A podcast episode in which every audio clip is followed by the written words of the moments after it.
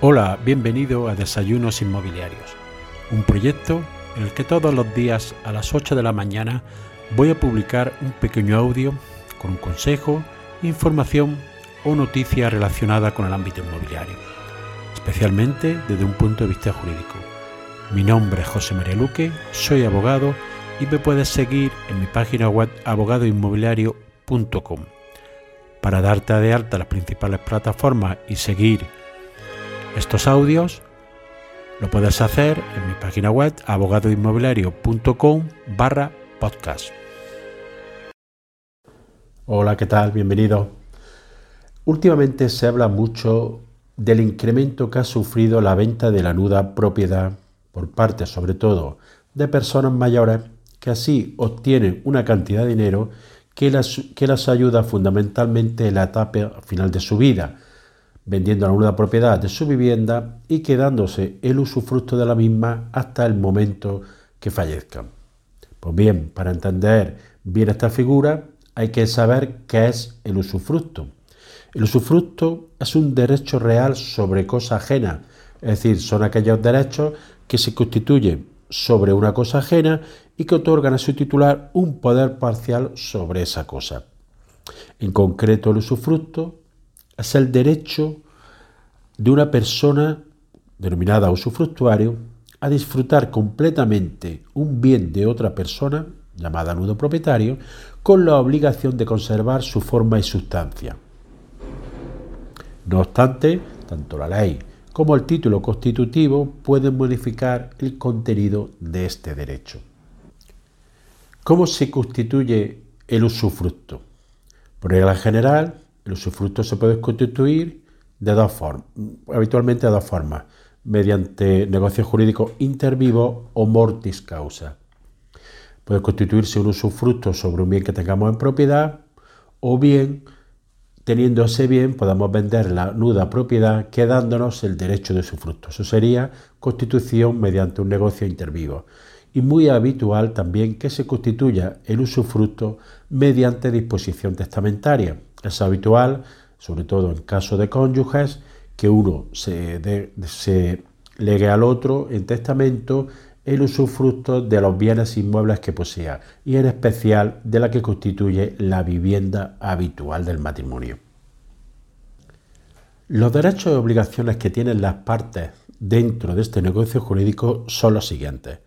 El nudo propietario se ve privado del uso y disfrute de la cosa, pero sin embargo puede ejercer los que correspondan, los demás derechos que le correspondan como propietario. Por ejemplo, puede establecer un gravamen como es una hipoteca, una fianza, etcétera, sobre ese bien. Evidentemente, una hipoteca es muy difícil que la conceda al banco sobre la nuda propiedad, pero sí puede darse jurídicamente. En cuanto al usufructuario, tiene las siguientes facultades. Debe, puede usar y disfrutar de los bienes usufructuados tiene derecho a percibir los frutos, bien sean naturales, industriales o civiles, de esos bienes. Tiene derecho también a arrendar el bien usufructuado a un tercero.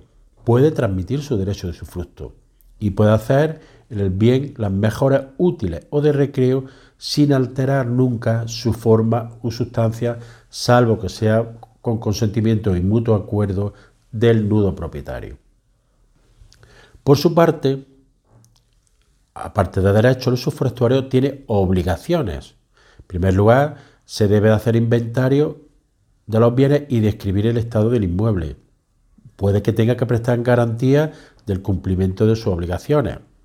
No siempre porque de estas se puede eximir en el título constitutivo.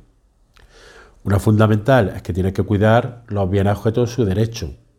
Hacer las reparaciones ordinarias de las cosas dadas a un usufructo y comunicar las reparaciones extraordinarias que se deban de, realizar con carácter urgente al nudo propietario. Asimismo, tiene que pagar las cargas, contribuciones anuales, gravámenes e impuestos que se impongan por el goce de la cosa, no por la propiedad. Y debe, de pagar, también el interés legal de las cantidades invertidas en las reparaciones extraordinarias mientras dure el usufructo. Debe de comunicar al propietario si conoce algún acto de un tercero que pueda lesionar el derecho a propiedad. Y una vez acabado el usufructo, entregar al propietario la cosa usufructuaria. Por parte son obligaciones que tiene el nudo propietario, es decir, el propietario de la nuda, el que es titular de la nuda propiedad, debe de realizar la reparación extraordinaria sobre la cosa y al contrario pagar las contribuciones que se impongan directamente sobre el bien usufructuado. El usufructo, como todo derecho, se extingue. Las causas principales de extinción del usufructo son la muerte del usufructuario, la llegada del término final, es decir, cuando se ha establecido un usufructo por un plazo, por ejemplo, se puede hacer un constituir un usufructo por el plazo de 10 años, o por el cumplimiento de una condición resolutoria, es decir, si se cumple, se establece en el título constitutivo una condición y ésta se cumple, pues daría lugar a la resolución del usufructo. También se puede dar a veces por la reunión del usufructo y de la propiedad en una misma persona, es lo que se conoce como consolidación. También puede ser por renuncia del usufructuario, porque no necesite ese derecho o por mera liberalidad renuncia al mismo, por pérdida total de la cosa usufructuada, por la resolución del derecho del constituyente y por último también se puede extinguir por prescripción. El usufructo es una figura que cada vez, eh, debido al momento que estamos en el sistema, en el ámbito inmobiliario, está adquiriendo más importancia, sobre todo porque las personas pueden vender la nuda propiedad y disponer del usufructo normalmente hasta el momento de su fallecimiento o por un tiempo determinado, mientras que por la venta de la nuda propiedad obtienen así una financiación. Para el comprador en el ámbito inmobiliario es un beneficio, a veces depende del riesgo, tiene un riesgo que no sabe normalmente cuándo va a acceder a la titularidad plena del bien, pero supone que adquiere el bien por un valor inferior al valor de mercado, ya que solo en primer lugar adquiere la nuda propiedad. Nos vemos en el siguiente audio. Y así llegamos al final del episodio de hoy. Espero que te haya sido de utilidad para ampliar tu conocimiento en el ámbito inmobiliario. Si quieres que este podcast llegue a más personas, puedes compartir en tus redes el enlace del episodio o darle una valoración positiva en la aplicación que utilizas para escuchar. Recuerda que me puedes seguir en abogadoinmobiliario.com. Gracias por escuchar, nos vemos en el siguiente episodio y que tengas un excelente día.